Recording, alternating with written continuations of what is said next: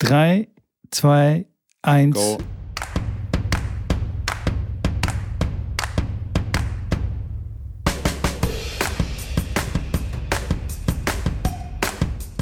Und ein Hefeweizen pfeift er sich rein, du. Schäm dich was. Wir sind hier in einer Sportsendung und du trinkst hier äh, alkoholische Getränke. Das äh, äh, äh geht gar nicht. Mitko, du hast vielleicht deine Brille nicht auf oder hast die falsche Brille angezogen, aber das ist zwar ein Hefeglas, das hast du schon richtig erkannt, aber das ist voller Wasser. Ah, okay, Hier okay. sieht anders aus. Vielleicht hast du als nicht alkoholisierte Getränketrinker einfach vergessen, wie das aussieht, aber Ja, das wir, stimmt. wir sprechen ja von, von klarem Wasser. Weißt du, wann das, nur letzte hier Mal äh, ist, dass ich Ja. Alkohol getrunken habe? Wann war das? Ja. Nicht an unserer Weihnachtsfeier.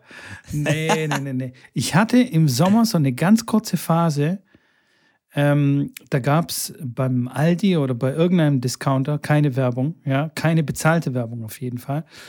Ähm, gab es so ein Angebot einem Aperitif, was so ein, ich weiß nicht, was das war, Ramazzotti Aperitivo oder irgendwie sowas. Okay. Und da hat meine Frau das einfach mal testweise gekauft und da sind wir irgendwie drauf hängen geblieben, eine Woche lang oder so. Und dann habe ich mir so Stark. jeden, jeden Abend mal gegönnt, bis ich dann gesagt habe, äh, nee, nee. Warum? Wir sind keine Alkoholiker. Nee. Und dann war es wieder vorbei, die Zeit. Und ich glaube, das ist tatsächlich das letzte Mal, dass ich Alkohol getrunken habe.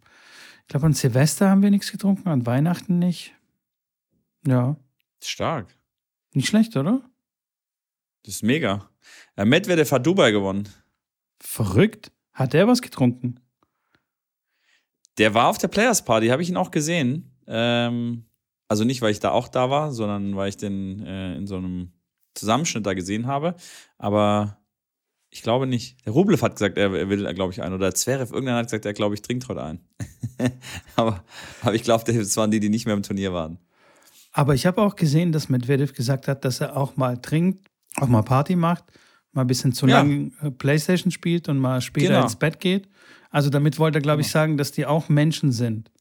Äh, ist jetzt noch nicht so richtig bestätigt, aber Ja, wir kennen sie ja von dem einen oder anderen. Ich meine, Kyrgios ist ja der Prädestinierte Ja, gut, dafür, dass er bis das nachts um vier Playstation spielt und auch feiern geht. Äh, da gab es noch ein paar andere Kandidaten, äh, auch äh, deutscher Herkunft, die dann immer mal wieder abends gerne vor dem Match auch mal sich noch ein bisschen ein. redest du etwa von Katze? haben. Redest du von Katze? Ich oder? möchte keine Namen, ich möchte Okay. keinen Namen nennen. Ich habe auch Ich keine Namen hier gesagt.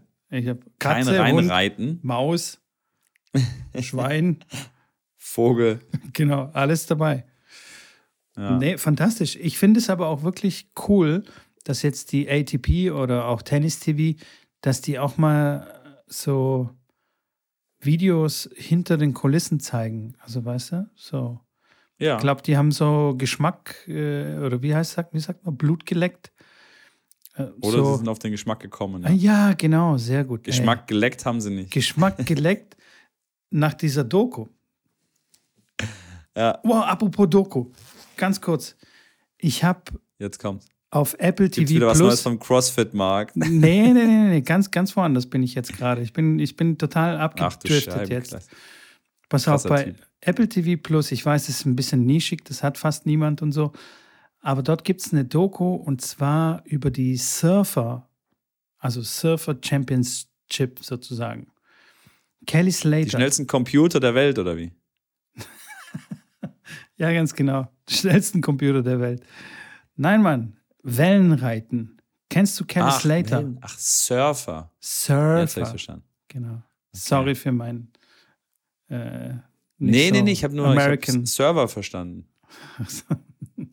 Nein. Kennst du Kelly Slater? Auf jeden Fall nicht. Echt nicht. Nee. Das macht mich jetzt echt. Nee. Das macht mich fertig. Du hast gerade, du hast mir gerade von Nishik erzählt. Also Nishik ist äh, dieses komische Punkt, Punkt, Punkt, Punkt Plus äh, Abo. Das ist auf jeden Fall schon mal die erste Frechheit. Aber dann noch zu jetzt die Nummer eins und wenn es der beste Surfer der Welt ist, ich bin tatsächlich in dem Metier nicht wirklich zu Hause und habe mich da auch noch nie mit einer Reportage weitergebildet. Von daher muss ich dich leider enttäuschen. Da musste Boah. Okay. Das, das, ist, Jetzt das, ist echt eine, das ist wirklich eine Bildungslücke. Jetzt warte mal ganz kurz. Wenn wir eine Umfrage machen und ich mache jetzt direkt, nachdem wir hier fertig sind, werde ich bei Tennisplausch eine Umfrage machen. Ja, bitte. Und die Leute haben den Podcast noch nicht gehört, weil Ja. das läuft jetzt gleich, geht die Umfrage raus. Ich wette mit dir, wir sind bei 90 zu 10. dass sie nicht Ich- kennen. Ja, ich schreibe einfach nur den Namen, wie du gerade auch gemacht hast. Kennst du, ich schreibe rein auf den schwarzen Bildschirm, kennst du und dann den Namen. Und dann ja oder nein. Wollen wir, wollen wir ihn dann auch verlinken? Also, dass die Leute dann auch sehen Nee. können? Nee? Okay. Nein, natürlich nicht, weil dann gehen die ja drauf und dann kennen sie ihn und sagen, ja, ja, ja, boah, geiler Typ, sieht gut aus, nehme ich. Nein, Okay, wir- äh, kennt, doch, kennt doch niemand. Ernsthaft. Oder muss man den echt kennen? Bist du der Ah, Meinung, muss nee, man kennen? also wirklich, den muss man wirklich, wirklich kennen. Erstens hat er früher bei Baywatch irgendwie mitgespielt, glaube ich, ein, zwei Folgen oder so. Ah ja? Ja, ja, ja. Wie Äh, heißt der? Vielleicht kenne ich ihn doch. Ke Kelly Slater. Pamela Anderson. Ja, genau. Ja, exakt. Der hat auch so ein Tattoo am Arm. Nee, also wirklich, Spaß beiseite. Kelly Slater sollte man auf jeden Fall kennen, weil das ist, okay. das ist der krasseste Surf-Dude ever und hat alles gewonnen und ist wirklich, wirklich krass und das schon seit über, also er sagt selber, er äh, äh, ähm, er surft kompetitiv seit über 40 Jahren, also quasi seit er ein Kind ist. Der Typ ist 50 und der surft immer noch bei den Pros mit und, und zwar richtig ordentlich und gewinnt Turniere und so weiter. Das ist der Wahnsinn. Das ist quasi der Roger Federer. Was Roger Federer beim Tennis ist, ist Kelly Slater beim Surfen. Oder sogar noch krasser, er ist Tiger Woods. So. Okay. Also- oder beide zusammen noch im, Oder, besten oder Fall. beide zusammen. Nee, ich, ich kenne mich ja in vielen Sportarten echt aus und bin ja auch, was zum Beispiel Snooker angeht oder Darts oder so, in die, so Randsportarten, da würde ich mich, würde ich behaupten, kenne ich mich sehr gut aus, aber mit dem Surfen habe ich noch nie wirklich, ja, Berührungspunkte gehabt. Okay. Wird der quasi auch nicht im Fernsehen übertragen. Baywatch habe ich nicht geschaut oder zumindest nur, habe nur einen roten Badeanzug gesehen. Ähm, ansonsten ist das Okay. an mir vorbeigegangen, sorry. Das ist ja. aber echt eine coole Kultur, muss ich dir sagen. Ich glaube, das würde dir Glaub sogar ich dir. gefallen. Ja, Weil der Lifestyle, der so- so mitschwingt und, oder bei den, bei den Competitions, bei den Turnieren, das ist, das ist wirklich äh, einzigartig. Natürlich geht es da wirklich um, um das Sportliche. Klar, also die Sportler an sich, die sind da voll diszipliniert und richtig dedicated und so. Aber dort, ich würde mal behaupten, dort hat es zwei, drei Nick Kyrgioses mehr, weißt du, die dann mal über die Stränge schlagen und ach komm, heute ist Players Party sozusagen irgendwo in Indonesien und dann knallen sie sich zwei, drei Bierchen rein, Partymucke. Und das Wahnsinnige bei der ganzen Sache ist, alle, die da quasi stattfinden auf, auf diesen Turnieren oder äh, auch halt die Zuschauer, die sehen alle einfach unfassbar gut aus. Das ist, wirklich, das ist wirklich krass. Also das ist eine Community von einfach nur gut aussehenden Menschen. Und ich war auch selbst auf Bali und habe da so in diese Surferkultur auch mal so reingeschnuppert live. Also ich, ich selbst bin nicht gesurft, aber ich war der, der größte Experte quasi von außen, hab mit so einer, mit so einer Kamera. Wurdest direkt so verstoßen von der Community, weil die wollten, haben nur hübsche Leute zu hässlich. reingelassen. Ja, ich war zu hässlich. Hast keine Haare. hässlicher Tennisspieler. Gibt's einen, gibt's einen Server, der eine Glatze hat? Kelly Slater. Wahrscheinlich schon, aber. Ja, der echt, der hat eine Ja, der Glatze. hat eine das ja Glatze, geil. Gut, er ist 50, okay, aber so die, die 20 bis 30 Jahre, die haben doch alle die langen, Ja, langen ja. lockigen Haare. Genau. Blond, Ja, 100 Prozent. Ja. Surfer halt. ja, ja. Okay. Also es ist, wir- ist wirklich sehr interessant und ähm, Okay, ähm, eine, eine sehr gut gemachte Doku, die einen so ein bisschen mitreißt. Und ich habe mich so wirklich so in, in der Zeit zurückversetzt gefühlt, damals auf Bali. Und das ist echt cool. Der Vibe ist mega und äh, hat Spaß gemacht und sehr emotional natürlich geschnitten. Also klar, das ist so ähnlich wie die ATP-Doku oder wie die äh, Formel 1-Doku. Mhm. Hier und da musste ich schon mal zwei, drei Tränen wegwischen. So als Echt? Kelly dann ein Turnier gewonnen hat. Das ist schon emotional. Hey, puh. Der Mitko, guckt's euch an. Der Richtig Mitko cool. emotional, wenn der Kelly mal ein Turnier gewinnt. Guckt's euch an. Das ist Hast du? gut. Hm? Hast du als ein Tennisspieler mal ein Turnier, also als, als Boris oder so, ein Turnier gewonnen hat, hast du, oder wen auch immer, ein Roger oder so einen großen Fan von dir, und als der mal irgendwie was groß gewonnen hat, hast du auch mal eine Träne verdrückt? Ja, ich glaube schon, als Roger dann ähm, vor allem bei seinen äh, bei der Siegerehrung, wenn er dann eine Rede halten musste und dann selber so mit den Tränen kämpfen musste, dann, Ja. äh, dann musste ich dann schon auch ziemlich kämpfen. Schlucken. Okay. Ich habe bei einem Sieg tatsächlich noch nie wirklich, äh, glaube ich, eine Träne verdrückt. Aber jetzt bei dem Abschied, den ich dann live geschaut habe, da habe ich auch, musste mich echt zusammenreißen. Ich habe das am Stream geschaut und da, ich wüsste, wenn ich nicht im Stream geschaut hätte, dann äh, wäre das, glaube ich, noch ein bisschen anders gelaufen. Aber auch da ist mir, da hatte ich mir glasige Augen, weil klar, das ist schon äh, crazy, wenn man das Ganze miterlebt und wirklich so viele Stunden mit der Person äh, verbringt, äh, vor dem Fernseher, vor den Bildschirmen ähm, natürlich dann live ihn noch getroffen zu haben und dann, klar, das war dann schon, das war schon, da kann ich es verstehen, dass man da emotional wird. Aber wenn ich jetzt so einen Surfer anschaue, weiß ich nicht, das glaube ich, wird mich nicht so touchen. Aber ich Ja, ich, finde stark. die, die Dokus sind auch Aber ich- wirklich so, so gemacht, dass die, also die erzählen eine Story und man wird so Ja, hineingezogen in die Story und dann wird man schon emotional. Triggern sie dich. Ja, das ist Ja, schon, die machen schon das echt gut. cool. Die machen das gut. Die, die Ärsche, die wissen schon was, wie die das machen müssen. Ja, das 100 machen die 100 gut. Prozent, 100 Prozent, sehr gut. Und eine Sache 100 noch, Prozent. aber 100, äh, 1000 vielleicht. Ja. Eine Sache, die, die mir sehr gut gefallen hat, was Kelly, Kelly, my buddy, Kelly gesagt hat. Ja. Und zwar Ja. ging es da um dieses Visualisieren. Er hat dann gesagt, manchmal geht er gar nicht aufs Wasser trainieren, sondern macht die Augen zu und ist so wie am Meditieren oder so und geht die Wellen durch vor seinem inneren Auge. Also er stellt sich das quasi vor, geht dann die Bewegungen durch und so weiter und so fort. Das fand ich wirklich sehr interessant. Er hat gesagt, hey, das ist wie, wie, wie ein Training, äh, nur halt äh, ohne, dass ich im Wasser bin. Und ähm, das praktiziert er sehr, sehr, sehr oft. Und das Verrückte dabei ist, unser Gehirn kann eigentlich gar nicht äh, unterscheiden zwischen, also zwischen Fantasie und zwischen Wirklichkeit. Oder beziehungsweise äh, es ist sehr ähnlich. Und so kann man äh, wirklich Sachen lernen. Fand ich sehr cool.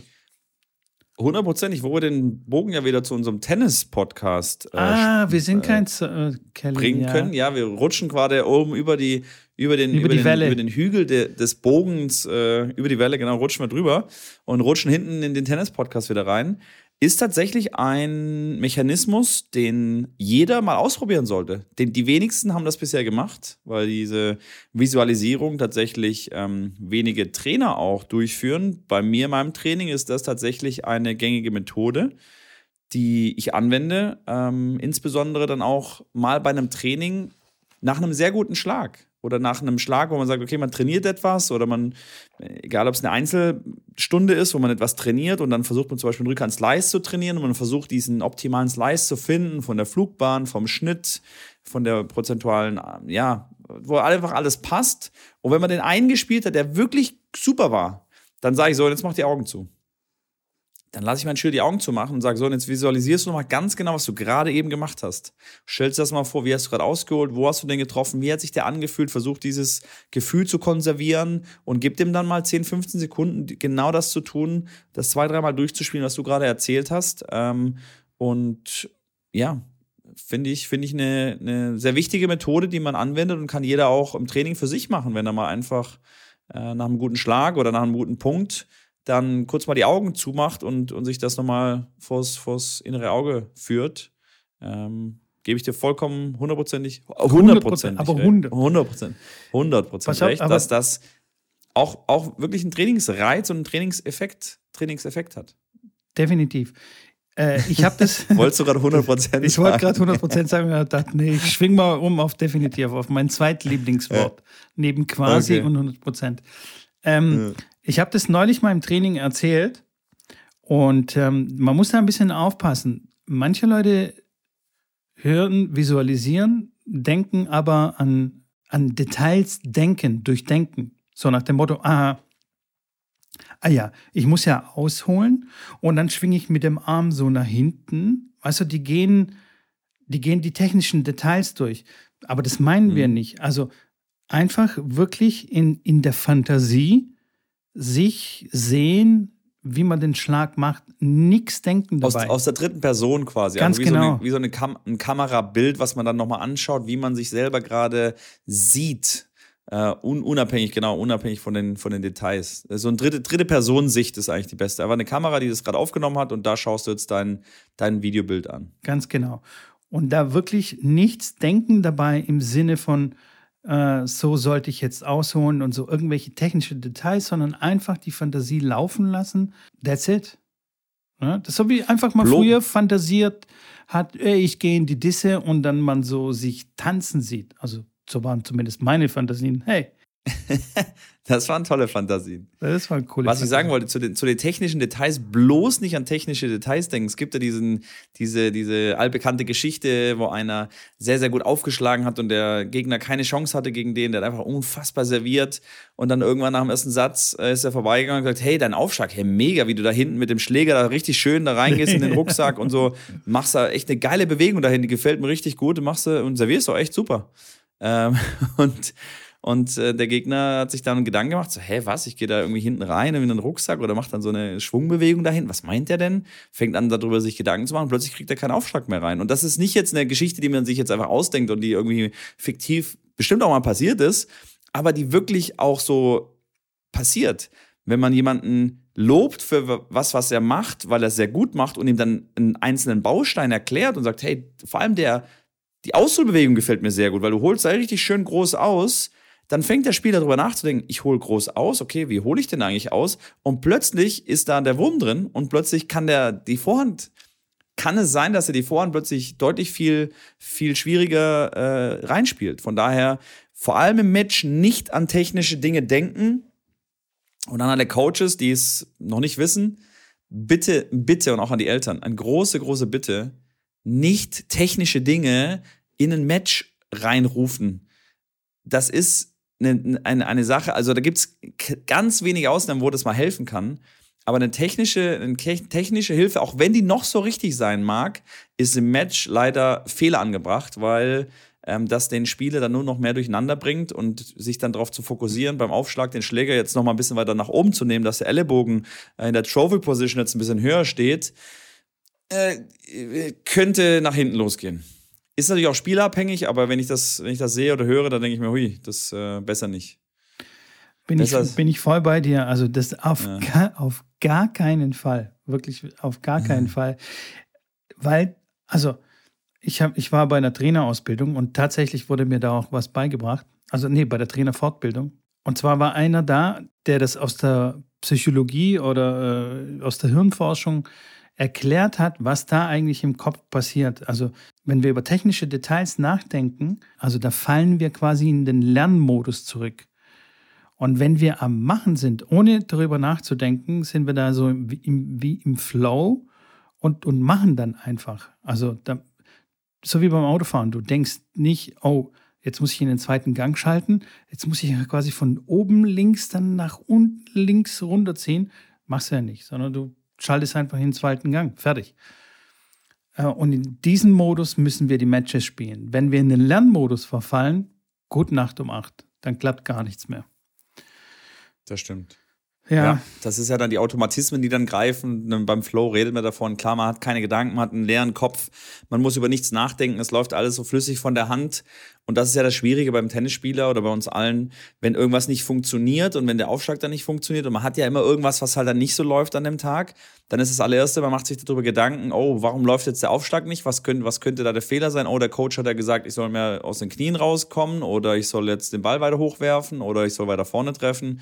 Und dann geht es genau in diesen Modus rein, wo du gesagt hast, dann kommen wir dahin, wo wir dann eher weiter Probleme haben, da eine Lösung für zu finden. Äh, und es dann halt wirklich schwierig ist, nicht darüber nachzudenken, auch wenn es dann nicht läuft, sondern eher wieder lösungsorientiert zu denken und zu arbeiten und sagen, hey, okay, das kommt jetzt gerade nicht, ich kann es jetzt gerade nicht ändern, das bleibt jetzt auch so, wenn ich mir jetzt da Gedanken, technische Gedanken mache, dann wird es im Zweifel noch schlimmer, auf jeden Fall nicht viel besser.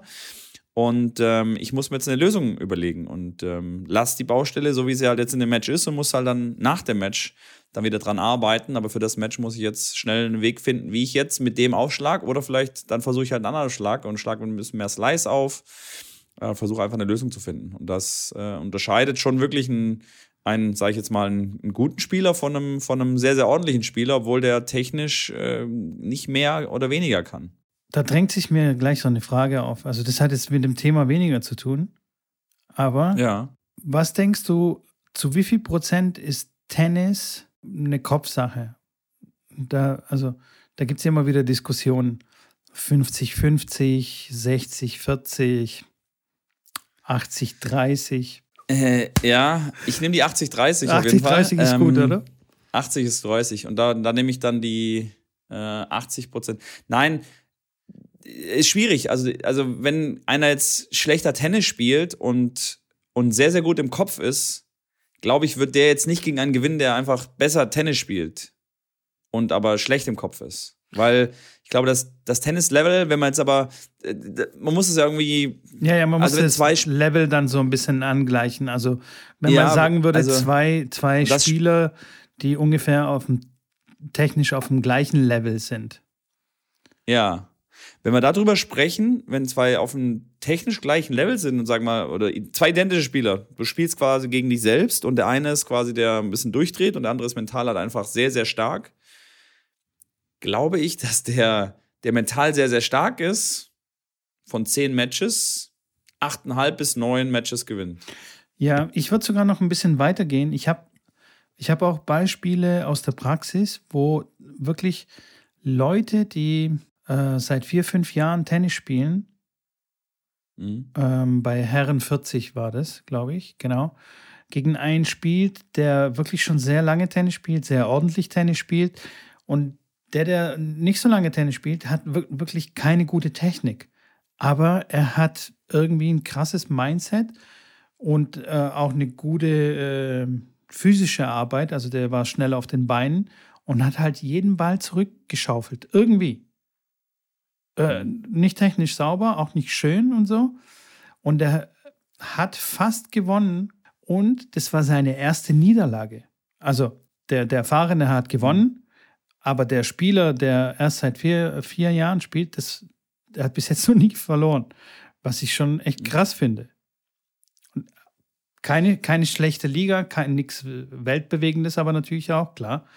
Aber nichtsdestotrotz, also man kann wirklich mit sehr viel Willen, mit, mit sehr viel Laufen und einfach ähm, ne, einem guten Mindset kann man schon wirklich viel erreichen.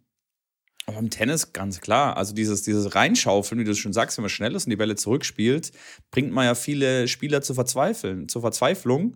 Und das ist ja genau das Umgekehrte, dass wir wissen, dass wahrscheinlich 90 Prozent aller Tennisspieler da draußen einen Dachschaden haben und sich mental nicht im Griff haben und die dann einfach die Nerven verlieren. Ja. Wenn, wenn, wenn die, der, der, der die Mondbälle spielt, der, würde, der wäre nie so erfolgreich, wenn da draußen die Mehrheit der Tennisspieler sich im Griff hätte und einfach geduldig das Spiel spielt und sich nicht darüber aufregt und weiß, was er machen muss und einfach den Stiefel runterspielt, dann würden die, die, die Mondballspieler, die wären gar nicht so äh, erfolgreich. Aber ja. die sind so erfolgreich, weil die ganzen Leute halt durchdrehen und sich nicht im, nicht mental nicht im Griff haben. Und spannend finde ich dann immer, wenn du Trainer fragst, und da ist ja jeder einig oder auch die Spieler selbst, wenn du sagst, wie wichtig ist eigentlich das mentale Training? Da gibt's, sagt ja jeder, ja, ist schon wichtig, ist auf jeden Fall ein sehr wichtiger Bestandteil eines Tennisspielers. Und dann fragst du die Trainer, und ich nehme es jetzt mal eher auf die Trainer, weil ich die Trainer in die Pflicht da nehme, dann fragst du die Trainer da draußen, ja, wie viel deiner Trainingseinheit verbringst du denn mit mentalem Training? Oder wie oft trainierst du deine Spieler denn mental? also im, im Breitensport, lass es dahingestellt, wie man das da einbindet, da kann man auch in der Trainingseinheit das mentale, den mentalen Aspekt mit einbringen. Aber wenn es ein bisschen mehr in den ambitionierteren Breitensport geht oder in den, in den fortgeschrittenen ähm, oder in den Leistungssport, dann fragst du dir, okay, wie viel Zeit davon hast du denn in Mentaltraining investiert? Ja, dann kommt dann eher so, hm, ja, eher äh, we wenig. Bis gar nichts. ja. Wo du denkst, okay, und das finde ich, und da muss ich auch zum Beispiel sagen, als ich damals trainiert habe in der, in der First Line Tennis Akademie, ist jetzt aber auch klar, ist jetzt äh, 20 Jahre her, als ich da angefangen habe, das war alles gut. Das Training fand ich sehr professionell und, und gut, gut strukturiert, gut aufgebaut. Die hatten aber mit Mentaltraining, und natürlich ist 20 Jahre her, da war das noch nicht so ein Riesenthema, das muss man auch dazu sagen. Aber da gab es kein Mentaltraining. Und ich war jemand, der hat sich ähm, ja sehr viel.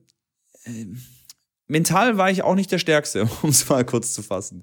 Und äh, natürlich war das viel Aufwand. Es war eine Dreiviertelstunde weg von meinem Heimatort. Mein Vater hat mich dann immer dahin gefahren, äh, musste da von der Arbeit sich freischaufeln, dann wieder zurückgefahren. Ich bin dann zwei Stunden mit dem Zug wieder dann am Ende, am Ende von Abend zurückgefahren, habe da die Hausaufgaben in einem Zug gemacht. Das war schon sehr, sehr viel Aufwand, hat natürlich auch viel Geld gekostet. Und ich habe mir dann echt immer Vorwürfe dann auch gemacht, dass ich das Training nicht perfekt nutze und äh, mir selber dann Druck irgendwo gemacht und ich konnte damit nicht umgehen und habe da wirklich viele Trainingseinheiten nicht optimal ausschöpfen können. Und äh, hätte, hätte mich da wirklich gefreut darüber, dass sich da jemanden ja mit mir der Sache annimmt. Und ich finde es erstaunlich oder traurig eigentlich, dass es bis heute noch äh, in ganz, ganz vielen Vereinen, in ganz, ganz vielen Trainern ähm, genau noch so, genau noch so ist. Äh, dass da immer nur vorn Cross und Bälle und hier und da, aber dass da mal wirklich man sagt, hey, wir machen jetzt mal einmal im Monat äh, mindestens eine halbe Stunde von der Trainingseinheit. Wenn man auch zum Beispiel eine anderthalb Stunden Trainingseinheit hat, hat haben ja manche, wenn, wenn man in einem, in einem, in einem bisschen leistungsorientierteren Verein spielt äh, oder Training hat, dass man sagt, eine halbe Stunde ist mal Mental, eine Mentalsitzung, bevor wir dann auf den Platz gehen. Und dann kommen natürlich alle Spieler und sagen, na, was für Mental, Mental brauche ich nicht. Brauch, brauch kein Mental. Ja, ja. Ich will ballern. Ich will ballern. Gib mal Ball jetzt. Gib mal, ich habe Vorhand. Guck mal, ich habe viel, noch viel schneller kann ich jetzt spielen. Aber nochmal, das muss irgendwie implementiert werden, das muss ein Teil sein. Man kann es auch in den Trainingsprozess oder in das, in das alltägliche Training mit einbinden. Auch in eine Stunde äh, Tennistraining kann man mentale Aspekte mit reinbringen. Äh, Gibt es viele, viele interessante, spannende Übungen und ähm, finde es auch, find auch echt wichtig. Also absolut. Vor allem gibt es auch. Gibt's auch sehr viel Material da draußen, das man sich äh, reinziehen kann in verschiedenster Form. Also man kann Blogbeiträge lesen, man kann Bücher lesen, Podcasts hören, was auch immer, weil die mentale Stärke ist auch übertragbar. Also was ich auch immer versuche, ähm, meinen Schülern beizubringen oder zu aufzuzeigen, ist, dass wenn sie eine mentale Stärke irgendwo in irgendeinem Lebensbereich haben, nehmen wir mal an, jetzt irgendwie im Business, dass sie da irgendwie total gefasst sind und krass eine Präsentation halten können vor neuen Kunden oder was auch immer. Dass sie diese Fähigkeit auch nehmen können und auch transferieren können, auch auf den Platz übertragen können. Und solche Dinge. Und ähm, es muss nicht speziell was mit Tennis oder Tennismatch zu tun haben. Einfach Sportpsychologie. Da kann man sehr viele Dinge konsumieren, lernen und sich einfach selbst beibringen, falls der Trainer das im Verein nicht anbietet. Und beziehungsweise kann ich schon auch hier und da verstehen, dass die Trainer das auch nicht so richtig implementieren können, weil wie wir schon auch äh, mit dem Aufwärmen oder mit äh, verschiedenen Dingen auch äh, festgestellt haben, wenn du im Verein bist und du wirklich nur eine Stunde Zeit hast, um zu trainieren und die Leute kommen und wollen spielen, und dann kommst du so, okay, jetzt machen wir eine Dreiviertelstunde äh, Mentaltraining, dann machst du dich halt wirklich nicht beliebt. Oder? Ja, klar. klar. Ja, aber es gibt wirklich extrem viel gutes Material da draußen. Muss man sich halt einfach nur reinziehen. Und natürlich klar, auch und umsetzen. Sowas, sowas kann ein Trainer ja dann auch als, als ja, egal ob es als Webinar ist oder als, als genau, Wochenendveranstaltung ja. mal anbieten, sagen, hier, ich mache noch mal zwei Stunden, wo wir so drüber sprechen. Klar sollte er ein bisschen Ahnung haben, was er da erzählt, aber wie du schon sagst, man findet da relativ schnell relativ viel, was man, was man da anbringen kann. Allein schon, ich sage, allein schon, wenn ihr die Podcasts äh, von Anfang an gehört habt, habt ihr schon viele mentale Tipps auch mitbekommen, die ihr anwenden könnt, ähm, die ihr umsetzen könnt, die euch dazu helfen. Und das, was du sagst, Mitko, war grandios, ähm, dass diese Stärken und dieses Training und diese verschiedenen Aspekte, die man im Tennistraining erlernt, dass die euch dann auch weiterhelfen in anderen Bereichen. Also ähm, habe ich auch schon von vielen gehört, dass sie gesagt haben, hey, seitdem ich das jetzt hier im Tennis so mache, habe ich jetzt auch gelernt, egal ob es jetzt disziplinierter ist, dass ich jetzt disziplinierter bin jetzt beim Essen oder dass ich jetzt, äh, wie gesagt, pünktlicher bin da oder dass ich jetzt, wie du schon sagst, mentale Stärke woanders habe. Das ist einfach dieses, äh, oh, warte mal ganz kurz. Ah, der Djokovic, warte mal ganz kurz. Ah, ja, kurz geh mal ran. Nole. Novak? Hey! Ja? Okay. Eide, Eide, Idemo, okay, ja, alles klar, sag ich Bescheid. Jo, alles klar, bis dann. Jo, ciao. Nee, ähm, gesagt, er, äh, er spielt nicht in Indian Wells. Er muss rausziehen. Äh, Die ah. lassen ihn nicht rein. Scheiße. Ähm, er hat noch versucht, aber dann ich gesagt, sag mir direkt Bescheid, wenn das, ob das durchgegangen ist oder nicht. Sagt aber jetzt, nee, ist leider abgelehnt worden, kann nicht in den Wells in Miami spielen, was natürlich. Schade, schade. Das wieder mal wieder äh, ohne Rafa, ohne Djokovic ist, bitte? Es kostet ihm wieder Punkte. Ja, klar, aber er muss ja nichts verteidigen. Ah, stimmt, war letztes ja. Jahr war auch nicht letztes. Jahr auch nicht da. Also, er fällt nicht, aber ja, war natürlich jetzt ein bisschen, na gut. Aber das nur jetzt am Rande. Ähm, wo war ich stehen geblieben? Ah Ja, bei der mentalen Geschichte und bei, Genau. dass es auch fürs, fürs weitere Leben äh, euch da weiterhilft, wenn ihr solche Dinge macht und ähm, dass da viel, wirklich viel Input gibt ähm, da draußen. Ich zum Beispiel schreibe viele Artikel über solche Sachen.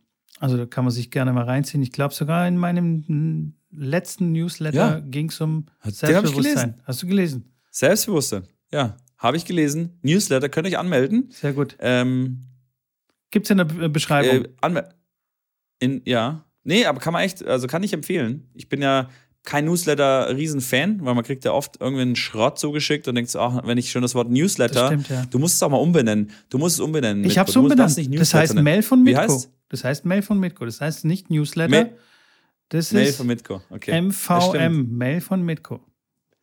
Mail von Kommt Mitko. jeden okay, Okay, Sonntag. alles klar. Dann gibt es ähm, manchmal coole Sachen aus der Tenniswelt, manchmal irgendwas aus dem mentalen Bereich, manchmal einfach informative Sachen. Lohnt sich. Das ist der einzige Newsletter, den man eigentlich abonnieren braucht. Dann weiß man Bescheid. Das stimmt. Ja. Nee, ich muss nochmal, ich wollte das, äh, das war jetzt nicht, äh, ist auch nicht abgesprochen, das ist auch Hashtag äh, unbezahlte Werbung. ähm, aber MVM kann man sich wirklich äh, durchlesen, weil ich ja auch, wie gesagt, nicht so der Newsletter-Fan bin. Wenn man dann Newsletter kriegt, ist ja meistens irgendein Schrott Ja, und denkst, stimmt, ach komm, was will, der, was will der schon wieder von mir? Und man hat so ein bisschen Ablehnung und dann lese ich so die ersten zwei Zeilen, drei Zeilen, weil ich denke, komm, ich muss mal gucken, was der, was der mal wieder hier für, für, für Texte da raushaut. und äh, hab den gelesen und hab gedacht, ja, doch, finde ich gut. Kann man. Kann Kann man, man kann man, so, kann man sich äh, reinziehen. Vor allem schnelle Kost. Ich habe da jetzt auch keinen Bock auf irgendwie so einen so einen Ja, ja. vier Seiten Newsletter. Ah, ja, kurz, furchtbar. knackig, äh, auf den Punkt gebracht. Also Mitko muss ich ein Kompliment geben. Äh, hast, du- danke, hast, du- danke. MVM vom äh, 5.3. War, war stark. Starkes Kino. Danke, danke, danke. Sehr gut. Ähm, Also, Schrambini, ich habe noch mal eine Frage an, äh, mitgebracht. Ist das jetzt die zweite von den fünf Fragen? Ja, ich fühle mich da auch so ein bisschen zurückversetzt. Ne? Ja. Oder, oder machen wir die Fragen wieder, die wir dann zu Ende führen? Darf ich dann nochmal zwei Fragen an dich stellen, wo du dann zu Ende führst? Ähm, kannst du auch machen, ja? Aber zuerst meine Frage jetzt bitte, sonst vergesse ich sie Ja, okay, wieder. deine Frage. Du weißt Ja, ja, ja, okay, es ist schon los. spät am Abend. Also pass auf. Ja, das stimmt. Ich habe sehr oft die Situation im Training, dass ähm, vor allem bei den Mädels, die sich hinstellen beim Aufschlag und mit zwei Bällen den ersten Aufschlag machen. Aus Ja. zwei Gründen. Oder ja, eigentlich ist es nur ein Grund. Sie haben keine Taschen.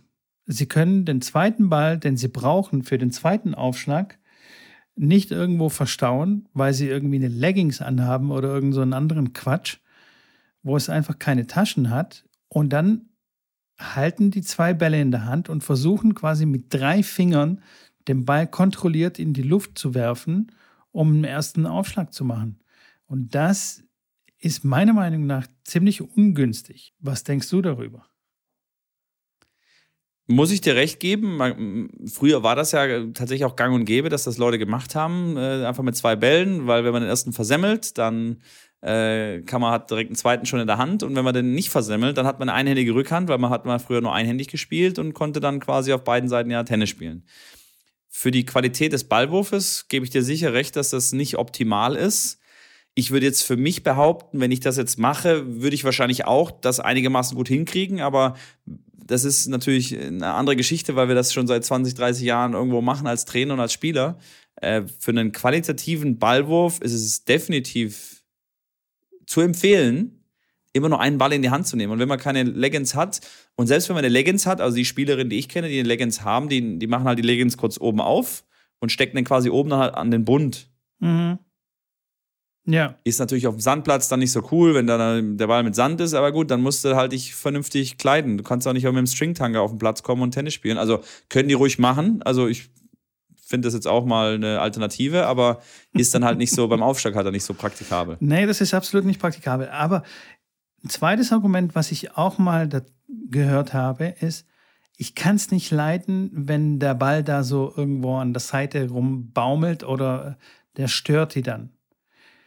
Und meine Ja. Frage an dich, hast du jemals dir Gedanken gemacht oder gemerkt oder dich gestört gefühlt, von dem Ball in deiner Tasche, den du nicht gebraucht hast. Ja, da muss man ein bisschen in die Evolution gehen, dass bei uns Männer da immer mal wieder was baumelt und dass wir vielleicht mit dem Ball dann in der Tasche da irgendwie Ach, dieses Baumelgefühl dann du? eher. Ähm, Nein, so Quatsch.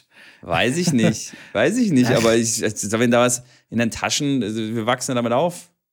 Nein, den, also, Nein, ich, ich meine, ich meine, wir wachsen damit auf, äh, ähm, dass wir Hosen anhaben, wo was drin ist. Ne, die Frauen haben ja jetzt keine Sporthosen mit einer Tasche. Gibt's ja bei den Frauen eigentlich nicht. Also wenn du jetzt in, in den Sportunterricht gehst, haben die vielleicht auch mal sowas an, aber ähm, die Jungs haben ja, also wir laufen ja teilweise auch mit den, also das ist, deswegen meine ich, wir wachsen ja damit auf, mit Sporthosen, wo dann halt irgendwas drin ist. Ähm, mhm. Mir hat beim Tennis, beim Tennismatch hat mir das noch nie äh, gestört. Also, also ich spiele genauso Gar nicht. Schlecht oder genauso gut. Äh, mit dem Ball in der Hosentasche oder auch ohne. Also ich wirklich überhaupt Wobei es ja jetzt immer mehr und mehr und mehr Spieler gibt auf der Tour, äh, die anfangen, sich nur einen Ball geben zu lassen, mit einem Ball aufschlagen und wenn sie den Aufschlag versemmelt haben, gucken sie das Ballkind an und lassen sich einen zweiten Ball geben.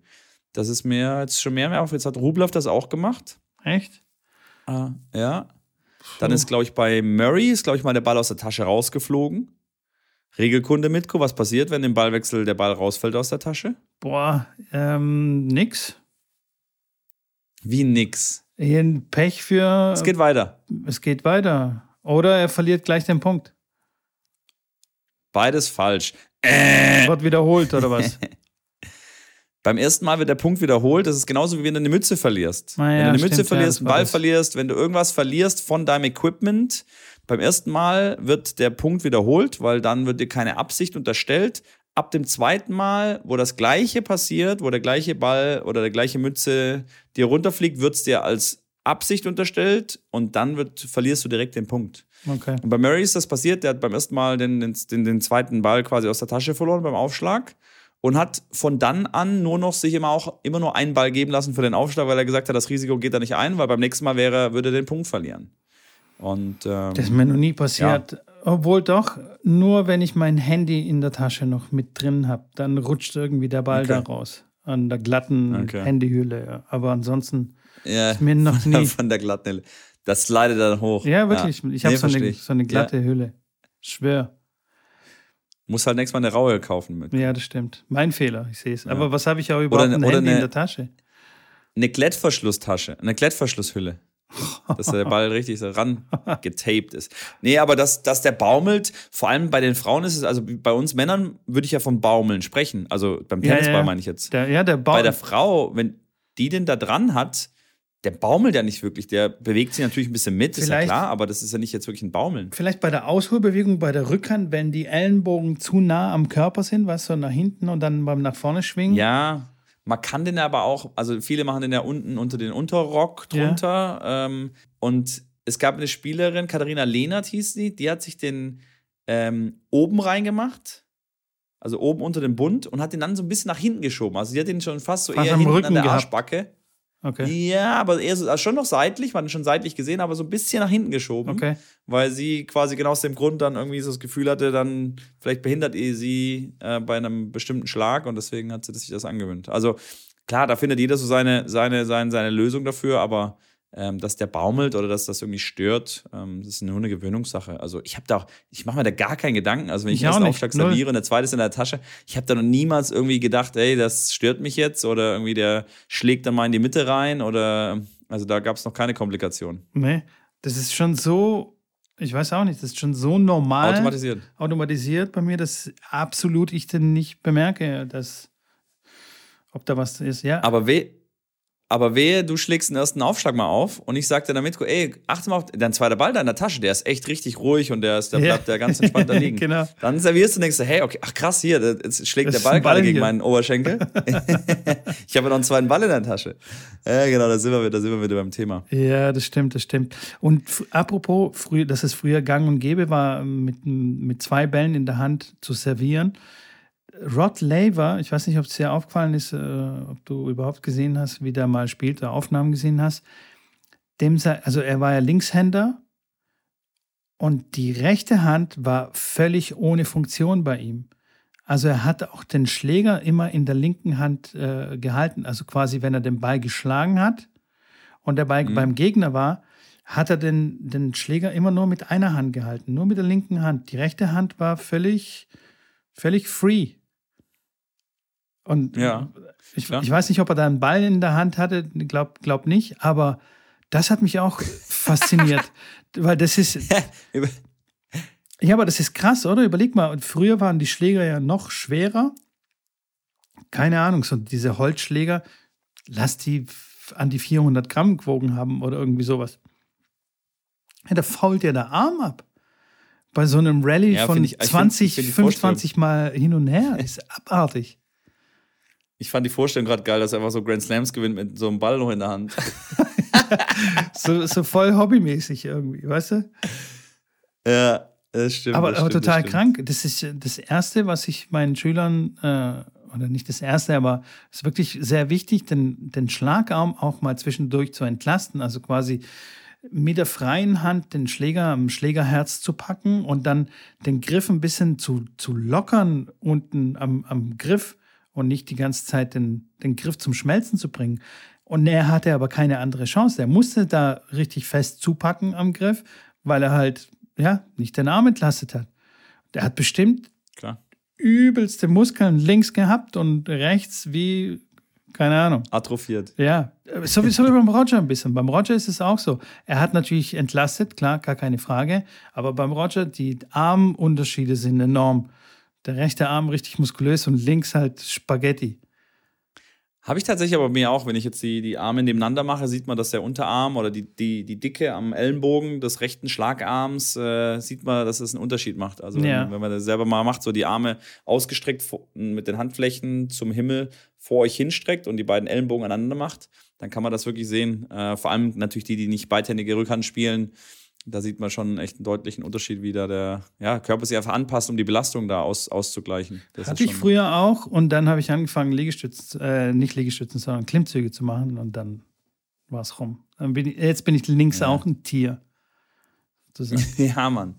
Das hört sich gut an. Richtig. Apropos Tier, wir haben noch äh, zwei, drei Sachen, die wir noch äh, besprechen äh, wollen. Unter anderem, äh, dass Tiere bei unserem Tenniscamp auch herzlich willkommen sind, aber nicht.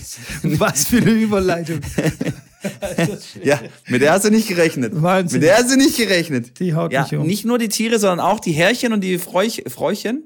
Kann man das sagen? Fräuleinchen? Ihr wisst, was ich meine. Die sind auf jeden Fall auch herzlich eingeladen, weil wir natürlich noch Plätze haben. Es sind schon einige Anmeldungen reingekommen, äh, die auch schon verbindlich zugesagt haben ja. die noch den Early Access mitnehmen wollen bis zum 1. April. Also genau. Also jetzt noch die weiteren drei Wochen im März. Äh, Camp findet statt vom 25. bis zum 27. August. Djokovic, jetzt lass mich doch mal in Ruhe. Jetzt weiß ich nicht, was er jetzt wieder von mir will. Ähm, Der kann und warten. Findet in, Stutt findet in Stuttgart statt. Das äh, ganze ähm, Camp, Wochenendcamp, Freitag, Sag's ruhig, wie, so wie es ist. Erlebnis. Es ist nicht ein Camp, das ist ein Erlebnis. Erlebnis. Ja. Das wird auf das jeden ein, Fall ein Erlebnis. Das wird legendär. Das wird Legendentreffen. Aber das auf hallo. jeden Fall. Also da, da, da, da, da, da mache ich ja mal gar keine Sorgen mehr, dass das äh, wirklich legendär wird. Ähm, für Verpflegung ist gesorgt, für Tennis ist gesorgt, für Spaß ist gesorgt, äh, einen schönen Grillabend werden wir machen. Also das wird, also ich will euch nicht zu viel verraten, aber der, wo da nicht dabei ist, der hat, der, Selber der, der tut mir jetzt schon leid. Selber schon? Ja, ja. Sag ich dann nur. Der wird, wir werden, wir werden dann auch Livestreams machen, wir werden Videos machen, wir werden äh, Fotos, also da wird einiges dann auch äh, dann in die sozialen Medien gelangen. Und wenn ihr euch nicht sicher seid, na, soll ich dahin oder soll ich nicht, ihr werdet euch danach in den Bobbes beißen. Von daher geht äh, auf den, in die Shownotes hier äh, unten drunter, weil der Mitko schickt auch nochmal den Link damit rein. Na? Exakt. Mitko, exakt, machst du? Exakt, mach absolut, ich. Für euch, absolut. Aber nur, weil es ihr seid. Ne? Oder ihr schreibt dem Mitko oder mir bei Instagram oder auf return.tennisplausch.de. Kriegt ihr natürlich auch dort die vollen Informationen. Wir haben ein kleines Sheet vorbereitet, beziehungsweise der Mitko hat das Sheet vorbereitet, äh, wo ihr quasi euch dann direkt dann anmelden könnt und alle weiteren Informationen dort bekommen könnt. Wann, wie viel, was, wo, inklusive Hotel und so weiter und so fort. Sehr gut, fantastisch, Rambini. Und wenn wir jetzt hier schon an Werbung raushauen sind, würde ich doch ja. einmal sagen, wir machen noch einmal Hashtag Werbung Ja. Weil wir haben noch unsere Aktion, die du mit äh, Tennis Warehouse organisiert hast, für unsere Zuhörer, gibt es immer noch die 20% Rabatt auf alles, außer Tiere. Ja, sehr gut. Außer auf Tiere. Ganz genau. Ihr könnt noch mal shoppen. Die Sommersaison steht quasi vor der Tür und das könnt ihr jetzt sehr gut ausnutzen und euch schon mal eindecken.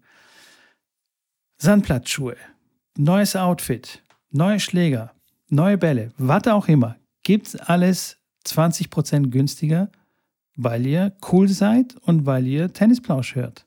Genau, richtig. Und bei manchen Dingen wird der 20%-Code nicht anerkannt, wie zum Beispiel euch bei Essex-Produkten oder bei Bällen. Ähm, nutzt, nutzt den aber trotzdem den Code, weil dadurch wird generiert, dass ihr quasi von uns ein Kunde seid und dass ihr bei uns kam, was natürlich der ganzen Geschichte wieder den Mehrwert bringt. Ähm, ansonsten ja, äh, shoppt noch. Wie gesagt, heute ist es noch gültig. Vielleicht auch morgen, vielleicht kriege ich noch einen Tag Verlängerung rein, aber spätestens Donnerstagabend, 24 Uhr, wird das Ding dann abgeschalten und äh, Hashtag Werbung Ende. Sehr gut, Schrambini. Bevor wir das nochmal, bevor wir, ich, äh, vielleicht hast, willst ja. du auch ansprechen, weil du auch gerade nochmal einsteigen wolltest. Wir hatten ja noch ein, ein, eine Welle, also einen Cliffhanger, so einen, so einen Bogen von letztem Mal, wo wir ah. über das äh, Warm-Up-Spiel gesprochen ja. haben was ich da gespielt habe mit dem äh, Michael Malkin, dieses, vielleicht hat deswegen der Novak mich gerade mal angerufen und gesagt, hey Schrabini, erwähne auch bitte, dass es mein Spiel ist, dass ich der Urheber Urheber bin von der ganzen Geschichte. Und das ist das Spiel, was ihr euch vorstellen könnt, wie bei der Tischtennisplatte, wenn ihr beim An bei der Angabe den Ball von eurem Schläger auf die Tischtennisplatte runterhaut und der geht dann auf der anderen Seite, fliegt der rüber so, jetzt ist aber der einzige Unterschied, dass der Ball beim Gegner nicht aufkommen darf. Jetzt gehen wir wieder zurück ins Tennis. Wir spielen im Kleinfeld. Das ganze Kleinfeld zählt, ohne Doppelkorridor. Und der Ball darf bei euch auf der Hälfte nicht auftitschen, vom Gegner kommend, muss aber auftitschen, wenn ihr den Ball spielt. Das heißt, ihr müsst jedes Mal einen Prellball spielen. Das heißt, der muss vorher auf den Boden gespielt werden und muss dann auf der anderen Seite im ganzen T-Feld, T-Feld, die beiden Aufschlagfelder, ähm, landen. Wenn der Ball den Boden berührt beim Gegner, dann ist es ein direkter Punkt für dich. Und ansonsten, wenn der Ball im Aus ist oder der Ball ins Netz geht, natürlich vom Gegner, ist es ein Punkt für dich. Relativ simples Game, relativ geiles Game aber auch. Ich bin ein Riesenfan davon. Es ist mega anstrengend. Unfassbar also wenn man da ein Fünfsatzmatch, ein Fünfsatzmatch spielt, äh, man spielt nur bis, bis fünf Punkte. Bei vier, bei vier Punkten Entscheidungspunkt. Und dann spielt man Best of, Best of Five. Halleluja. Weil man ist immer in den weiten Schritten. Das ist wie ein Ausfallschritt hier, Ausfallschritt da, schnell nach hinten, schnelle Richtungswechsel. Also das geht richtig, richtig zur Sache.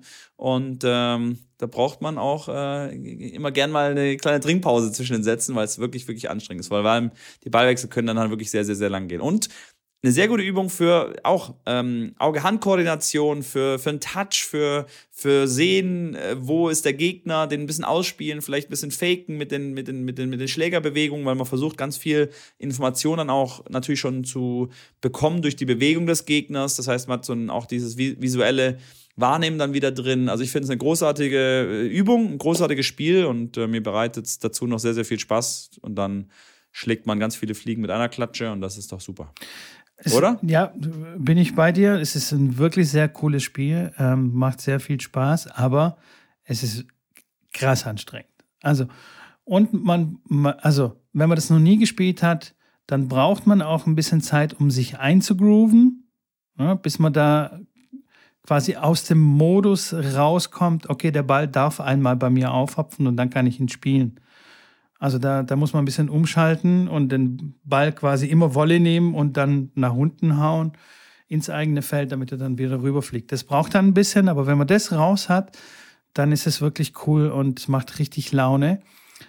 Allerdings habe ich hier nur ein ganz kleines Bedenken, was ähm, Anfänger angeht, beziehungsweise wenn Kids das spielen, also Kids, die noch nicht sehr lange im Training sind es ist schon, sage ich mal, ein Spiel eher für Fortgeschrittene. Und die Bewegung, dass man immer quasi mit dem Schläger von oben nach unten geht, und zwar so, dass der Ball vorm Netz im eigenen Feld aufhopft, ist schon sehr gewöhnungsbedürftig und ziemlich konträr zu dem, was man eigentlich im Training macht und eigentlich auch erreichen will, dass wir mit dem Schläger von unten nach oben übers Netz mit einem Sicherheitsabstand von eineinhalb Meter oder zwei Meter mit Topspin übers Netz spielen. Also da ist so ein bisschen Vorsicht geboten, nicht, dass da so komische Automatismen wieder, wenn wir bei den Automatismen sind, sich einschleichen, wenn man das zu oft macht oder beziehungsweise äh, mit Kids oder Anfängern macht. Weil dann fangen die an an der Grundlinie und hauen dann auch wieder so von oben nach unten und dann wird es nichts. Ich bin auch kein großer Fan, Fan wenn Kids ähm, so Prellübungen machen, den Ball auch zu oft und also zu viele Übungen machen mit Ball nach unten prellen. Bin immer ein Freund von Ball eher nach oben prellen. Das ist eher förderlich für, für den normalen Schlag. Weil es gab auch so diese Staffelspiele bei den, bei den Mini, äh, Mini-Kids mhm. Cup oder wie das hieß, im Kleinfeld. Ja, ja. Da war auch sehr viel mit nach unten prellen, wo ich mir dann gedacht habe, okay, Leute, also jetzt ist aber echt mal gut mit dem nach unten prellen. Also da ein bisschen vorsichtig sein, aber ansonsten ist das Spiel äh, Killer. Ja. Ja, ich sage, für, für Anfänger ist es eh schwierig, das überhaupt hinzukriegen. Ja. Äh, für die Pronation, glaube ich, finde ich es ganz, ganz sinnvoll. Dieses nach unten, mhm. das ist nach unten. Ja.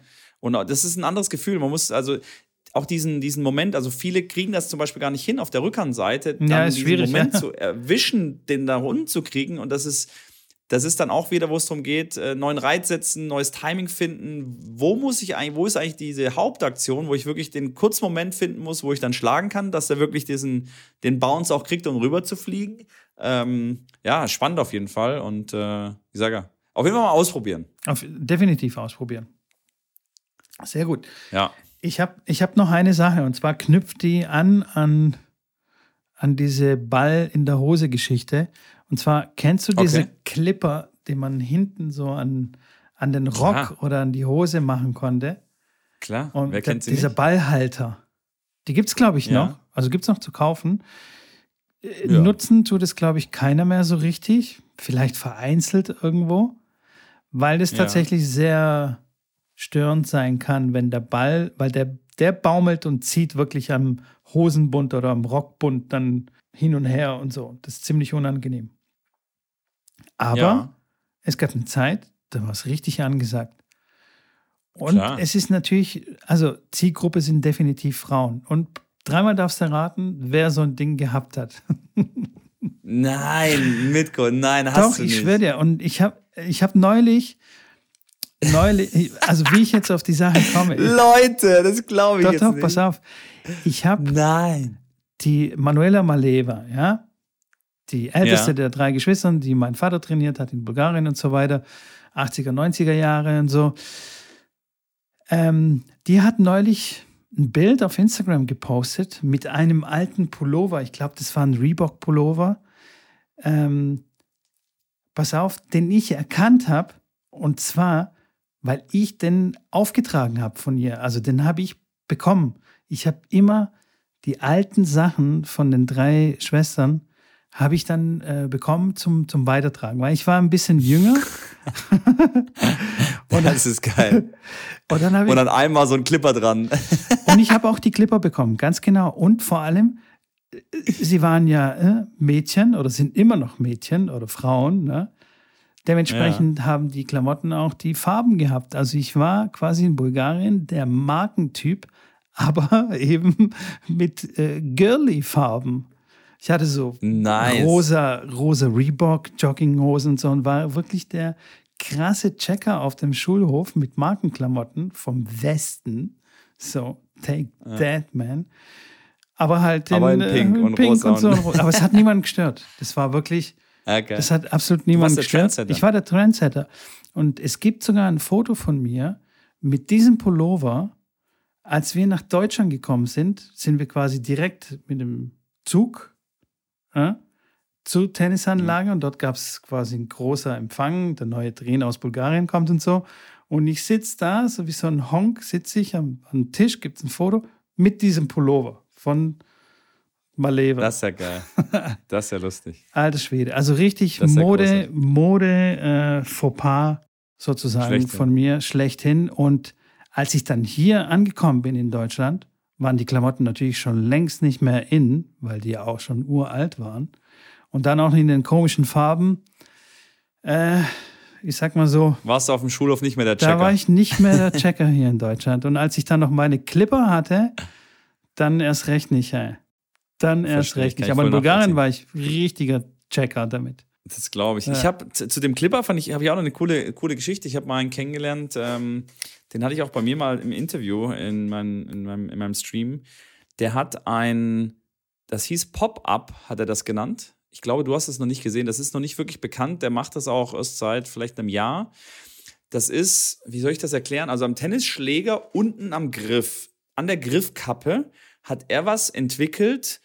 Ähm, äh, es ist schwierig jetzt in Worte zu fassen, euch zu das erklären. Ich versuche es mal. Das ist wie ein, wie ein, wie wenn ich jetzt einen Tennisball halb aufschneide Ja. und den aus Plastik mache und den quasi mit einem Loch versehe, dass er gerade so auf den, auf den Griff von unten drauf passt. Ja Mhm. der mich aber beim Spielen nicht wirklich stört, der, der quasi so ein bisschen drüber geht. Ich musste auch draufgreifen, das heißt, der Griff verändert sich etwas, aber nicht wirklich viel, weil es ein dünnes Plastik ist.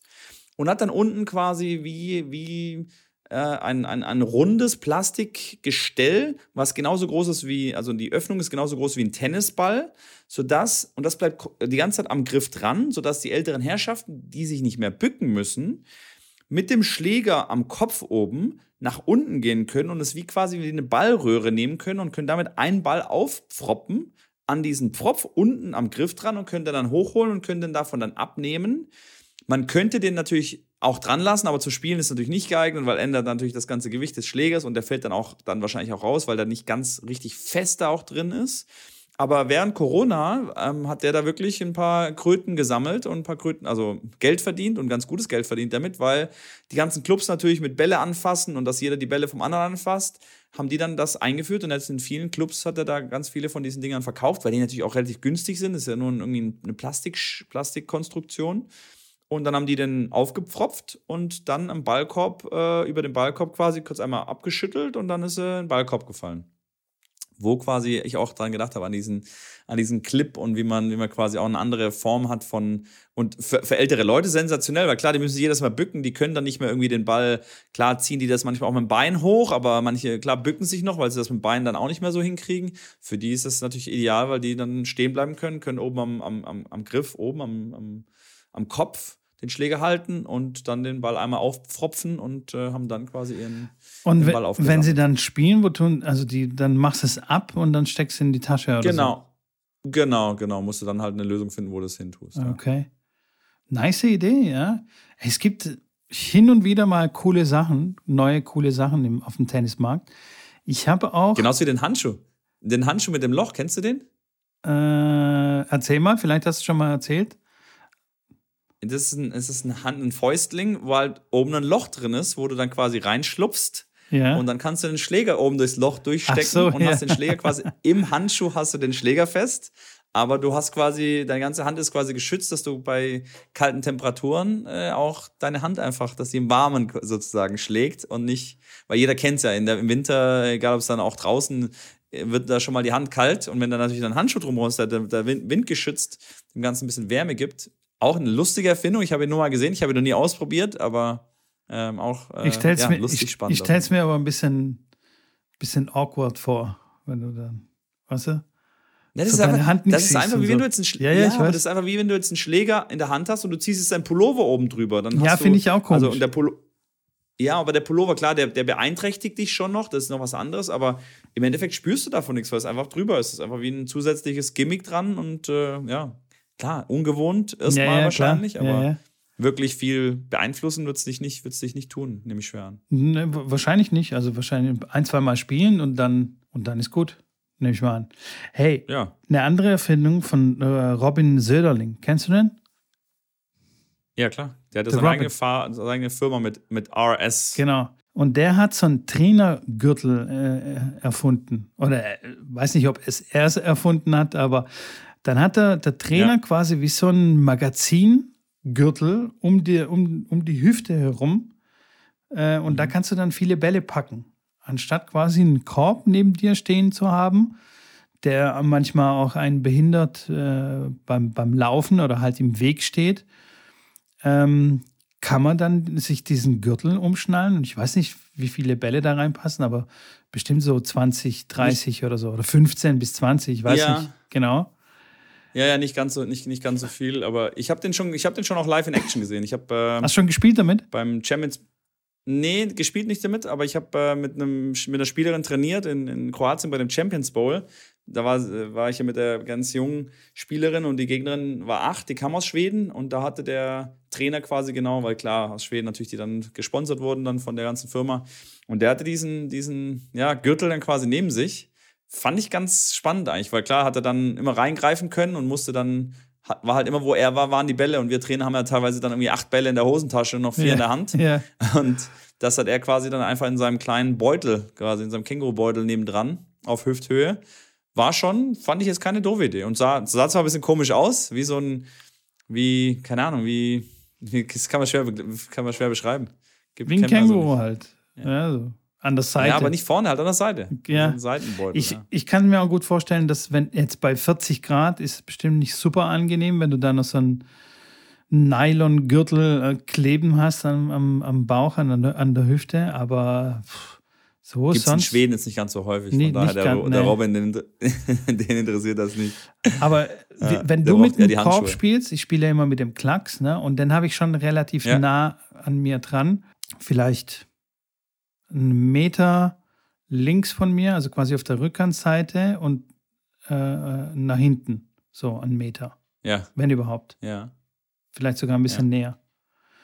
Oder wie machst du es? Äh, weil ich gehe ich geh nicht nach hinten. Also ich mache keinen Schritt nach hinten. Wenn ein längerer Ball kommt, ist mir scheißegal. Ich nehme den entweder Wolle, Halbwolle. Für mich gibt es kein Laufen nach hinten, so oder so. Seit ich Agassi mein Bruder ist, gibt es keinen Schritt nach hinten. Äh, ich spiele an der Grundlinie oder sogar im Feld teilweise, je nachdem, mit wem ich spiele. Und so habe ich mir das angewöhnt. Und ich glaube, das ist sogar auch ganz gutes Training gewesen, weil ich kann ja nicht nach hinten laufen. Also es geht ja nicht. Dann würde ich gegen den Wagen laufen. Und so bin habe ich mir das angewöhnt, die Bälle mein, früh zu nehmen. Ja. Nee? Mein Wagen steht immer aus, außerhalb der Gefahrenzone quasi, dass Echt? ich mich da frei bewegen kann und man, ja, ja, ich laufe nach hinten und ja. Ja, du bist noch jung, du willst noch laufen und so. Weiß ich nicht, ob ich dann an so einem vollen Trainingstag viel laufen will, aber ich will da, vor allem wenn es dann irgendwie um Punkte geht oder wenn ich dann irgendwie einen Okay, sorry, wenn es um Punkte geht, so. dann schiebe ich dann natürlich nach hinten. Aber es geht hier um äh, Anspielen, Mitspielen, aber nicht jetzt um, um Punkte. Ich, so wie, so wie meine Lieblingsübung. Kann schon auch sein. Was ja, ist so meine dann bin ich bei dir. Dann kann, also wenn ich jetzt in der Ecke. Ja, aber dann, aber dann nur, wenn ich weiß, wenn ich nur weiß, ich bin zum Beispiel nur in der Vorhandseite, dann stelle ich den auch in die Mitte, einfach einen Meter in die Grundlinie, weil ich weiß, ich muss eigentlich nicht zurückhand laufen. Ähm, ich spiele jetzt irgendwie zweimal Cross und dann sage ich dem Spieler, er muss dann auf Zielfelder in Longline spielen, wo ich dann nicht mehr hinlaufe. Dann stelle ich den schon klar nah bei mir ran. Äh, da bin ich da voll bei dir. Ich ja. mache mal ein Video. Ich mache mal ein Video. Mach mal. Zeig Hört dir und zeig euch, wie nah der Wagen an mir dran steht. Und es ist, äh, wie gesagt, es gibt ja auch solche Übungen, dass man hinten, äh, hinter der Grundlinie quasi eine Linie zieht oder äh, absteckt mit Hütchen, so dass die, ja. dass die Spieler nicht weiter nach hinten ausweichen, sondern den Ball früh nehmen. Und das da habe ich ein ganz gutes Video, ne, ein ganz gutes Video geschickt bekommen, gerade erst äh, gestern von einem, von einem äh, Oberschiedsrichter, der, der äh, ganz lange als Oberschiedsrichter auch bis auf Grand Slam-Ebene unterwegs war, der macht gerade äh, drei Monate Urlaub in Spanien und der hat einen Platz, einen Tennisplatz gefunden, wo zwischen der Grundlinie und der Mauer dahinter das waren, also wenn das 1,50 Meter sind gefühlt, dann ist es schon viel. Also hat er mir ein Video geschickt, sagt, gar nicht, hier können wir mal trainieren. Und ganz besonders mit den Mädels, die dann wirklich hier an der Linie stehen müssen, weil nach hinten ist nicht. Du, also wenn du ausholst, da brauchst du auch schon mal, mal einen guten Meter. Da ist wirklich nicht viel Platz. Da ist wirklich, da ist wirklich nicht viel. Da habe ich gerade an die Situation gedacht. Perfekter ähm, sicherlich Platz. eine geile Trainings. Ja, mega. Ja, mega. Du musst, du kannst nicht, du kannst nicht, das geht nicht. Das ist eine, das ist eine Wand. Also wenn du so eine Linie machst, da hast du ja immer die noch drüber laufen, ja, so, ja. oh, ups, äh, drüber gelaufen. Bei der Wand ist halt Wand. Da ist halt ja. äh, Wand. Sensationell. Dann merkst du selber, wenn du nach hinten, zu weit nach hinten gelaufen Mein bist. Lieblingsplatz. Da machen wir dann das, das, ne das nächste Tenniscamp, machen wir dann dort. Sensationell. Finde ich sehr mega, gut. Mega, mega, mega. Finde ich sehr gut, Schrambini. Top. Hey, ich bin leer. Mein Zettel ist ich komplett leer geredet. Ich ja. weiß nicht, was ich jetzt noch. Äh dir bieten Wir, kann, Schrambini. Wir müssen nicht mehr. Sorry. Wir haben, wir, haben wieder rau, wir haben wieder abgeliefert. Aber glaub ich. rausgefeuert. Ey, Kelly Slater, Leute. Wir haben- Kelly Slater. Ich, war- ich werde werd gleich. Du, Mach bitte. Schick mir, wie der komische Typ da heißt. Ich stelle das gleich, ich mache jetzt gleich eine Story. 21.39 Uhr, es geht direkt raus. Ich schreibe rein, äh, wer, äh, ne, kennst, kennst du Kenny Slater und dann ja oder what the hell, wer ist das? Warte mal ab. Ich sag, ich sag, du kriegst nicht mehr als 20% auf der Kennen-Seite. Bin ich, bin ich sehr gespannt. Also, Leute, Ja. Leute, wie immer, es war mir wie immer ein inneres Blümpflücken. Haut rein. ganz genau, vergesst nicht den Abonnieren-Button zu drücken, Nachrichten zu schreiben, überall, LinkedIn vor allem. Hey, nur liebe, liebe Nachrichten, verkauft mir nichts auf LinkedIn. Schreibt uns auf Instagram, Und beim Tenniscamp auch noch anmelden. beim Tenniscamp anmelden. Schrambinis äh, YouTube-Kanal abonnieren, reinschauen, Auch, wenn es ja. Matches zu sehen gibt. Da gibt es auch noch ganz andere viele äh, lustige Sachen, die Schrambini so äh, macht beim Stream. Ey, apropos lustige Sachen. Ja. Äh, jetzt gerade vor zwei Tagen war der Coach von Iga Schwiontek bei mir im Stream. Ja, mega. Also der äh, Coach, ja, der mit ihr zwei Grand Slams gewonnen hat. Wirklich ein sehr interessantes Interview. Ich mache da jetzt mehr auch so Interviews mit äh, spannenden Persönlichkeiten, die ich kenne. Ähm, Lohnt sich vor, Und- auf jeden Fall. Könnt ihr gerne mal reinsehen. Und ihr könnt jederzeit da reinkommen und, euch- und Fragen stellen. Wenn ihr irgendeine Frage habt, jederzeit, das ist wie eine Sprechstunde. genau. Tennis, Tennis, Tennis-Sprechstunde. Schrambinis Live-Sprechstunde. So, genau. So sieht's aus. sehr gut, Leute. Leute, ich wünsche euch was. Haut rein. Wir sehen uns nächste Woche. Äh, sorry. Wir hören uns nächste Wir Woche. hören uns nächste Bis Woche. dahin. Tsch, tsch, Ciao, ciao. Ciao.